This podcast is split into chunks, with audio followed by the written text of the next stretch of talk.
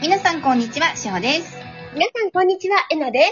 このラジオは目覚めを目指す皆様にえなさんからの素敵な情報をお届けする番組です。えなさん今日もよろしくお願いいたします。はい、よろしくお願いします。ありがとうございます。えっ、とですね、今日のご質問が、うん。えっ、と、ちょっと長くなりそうなので、もう先に進めちゃいたいと思います。というのもですね、えっ、と、この、えな、ラジオをお聞きいただいている方とか、えなさんのお客様で、えー子供さんが、のお悩みをうん。うん。多く、あのー抱えてらっしゃる方もいらっしゃるので、ちょっと今日は、うん。うんえ。っと子育てシリーズという 形で、お子育てのお便りを中心に読ませていただきたいと思います。お願いします。えーっとですね、みこさんですね、いつもお便りくださるみこさんです。はいい。ね。よろしくお願いします。お願いえーしまっす。と、えなさん、しほさん、こんにちは、みこです。ありがとうございます。いつもも、ありがとうございます。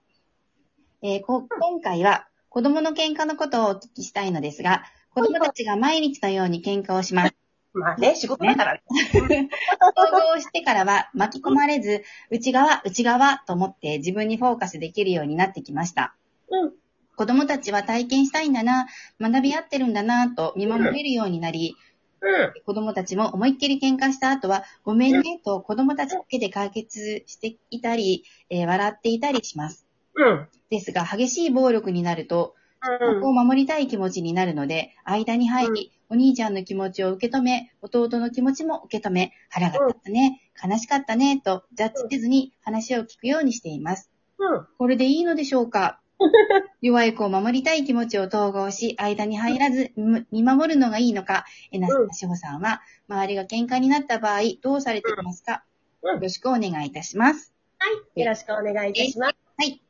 うん。あのね、はい私の強みってもう一個あってね、はい、子供いないんですね。はい、うん。子供いなくて、それで統合をここまでしてると、はい。純粋にね、子供の気持ちなんですよ。ああ、なるほど、素敵です。はい。うん、いつもいつもね、その子供のがどういう気持ちかっていうのがわかるんですよね。はい。このね、一つ言えるのはね、ほっといてください。はい。はい、ほっときますね。うんはい。ほっといてください。はい彼、うんと、兄弟かな男の子同士なのかな男の子、どう女の子。なんでしょうね。お兄ちゃん、あ、うんそうか、でも弟のって書いてるので、はい、男の子同士みたいですね。うん。私も、あの、弟がいたんです、いるんですけれども、はいもうね、毎日すごい喧嘩してたの。はい。もう生まれた時から喧嘩してたの、弟が。はい。で、あのね、一つはね、やっぱり親の、うーん、親の気を引くような喧嘩ってあるんですよ、子供あのあ、なるほど。はい。お母さん見てみて、みたいなね。お母さん見て、そう。で、お兄ちゃんがやった、あいつが悪いって言って、自分の方を認めてほしいみたいな気持ちで、はいあ。のー、喧嘩してる時ってあるんですね。はい。うん。で、言ってみたらね、彼らにとってはコミュニケーションなんですよ。はい。うんう。ん。そう。それで将来的に、じゃあすごい仲違いをするかって言ったら、そんなこともなく、はい。逆に思い切り、この喧嘩をしてコミュニケーションを取るってことは大切なことです、子供にとってそ。うですよね。はい。ただ、今言っているような激しい暴力に関しては、それはね、あの、傷つけてしまうというのは、うんね、それあまり良くない、よろしくないことなので、はいその時だけ暴力はダメよ。はい。そういうのだけ私は言えばいいと思います。はい。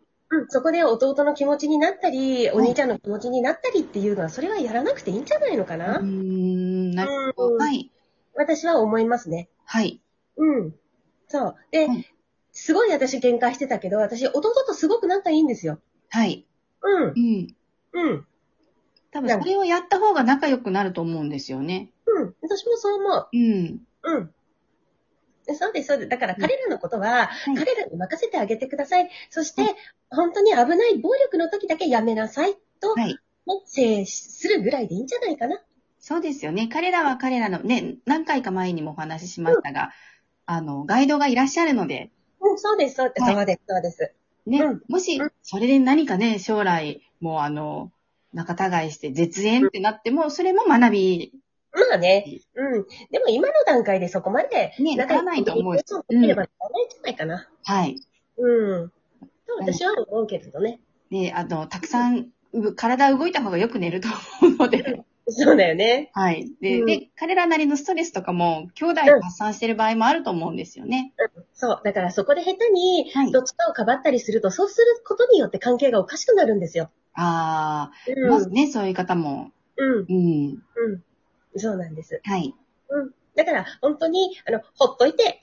はい。うんで、自由に。そうそう、いいと思うよ。はい。うん幸せそうに喧嘩してるなって。コミュニケーションの一つよ、本当に。はい。平和だなって。我が家は平和って思っていただけるとうん。いいのかなとうん。思います。うん。本はい。当。ありがとうございます。では次のお便りをうん行かせていただきますね。うん。はい。えーと、次ですね。あ、しほさんっていう方だ。同じお名前、嬉しい。ねしほさん、こんにちは。こんにちこんには。ちは。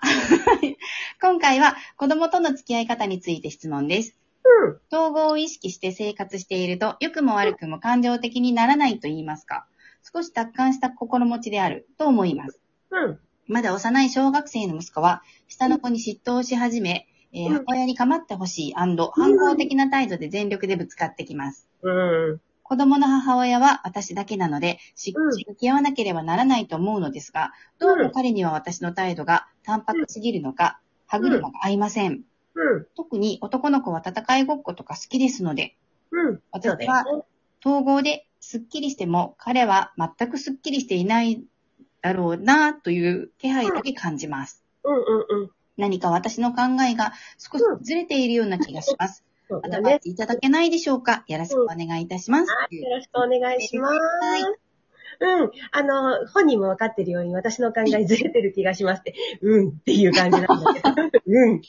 はいあのね、このお母さんがね、うんとね、息子さんの長男の気持ちをね、彼はこう思ってるんだろう、こう思ってるんだろうっていうふうはいにしているから、はい彼女の中で歯車が合ってないんですよう。ん、なるほど。はい。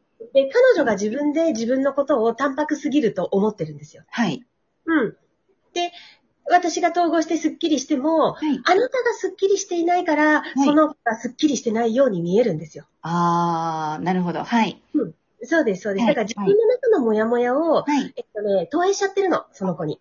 ね子供に向けてそれ見ちゃってるんですね。えそうです、そうではす、いそうです。うん。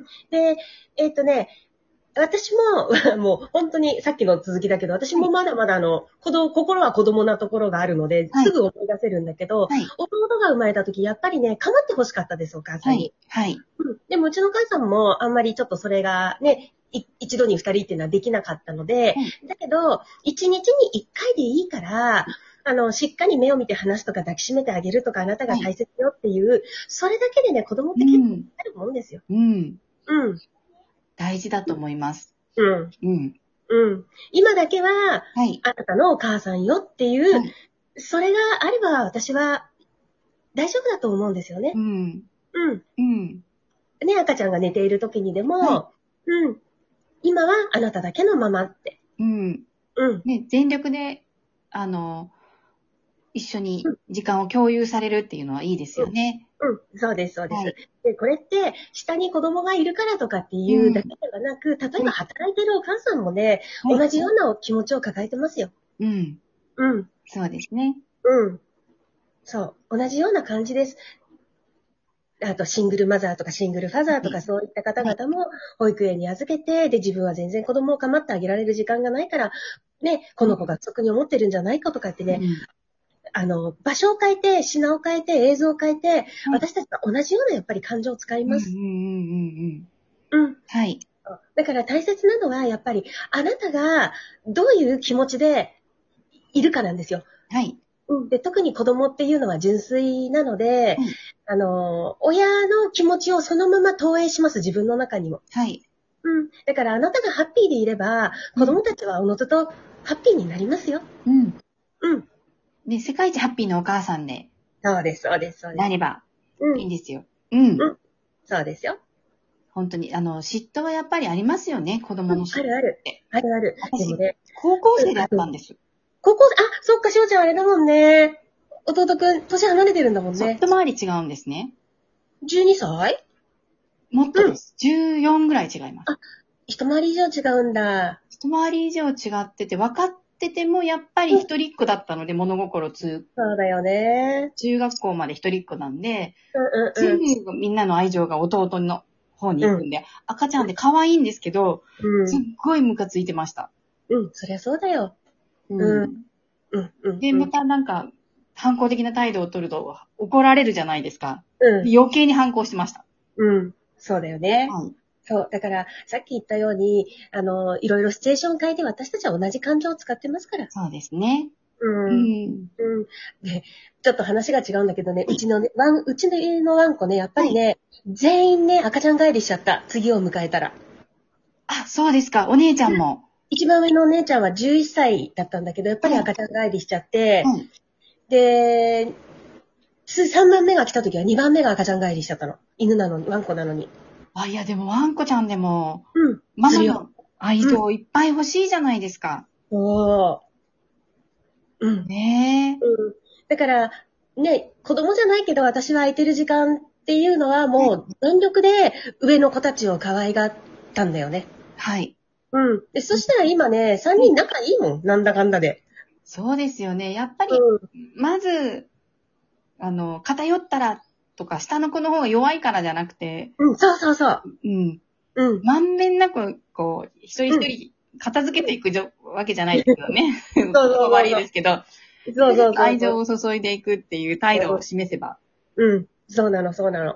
で、まずやっぱり上の子ってやっぱりちょっと優先してあげる方がいいよね。と思います。そしたら下の子ね、大事にされること多いんですよ。うちは一人っ子なので息子は、それがないんですけど、やっぱりお友達の子供見てても、うん。どうしてもやっぱり、あの、上の子がおざなりになると反抗的って悩む方多いので、だからまずやっぱり上の子を大切にしてね、はい、うん、あげるとかね。はい。楽しいね、子供のお話もね。ね、はい、ありがとうございます。では、あの、今日も素敵な子育てを頑張っていただけたらと思います。いってらっしゃい。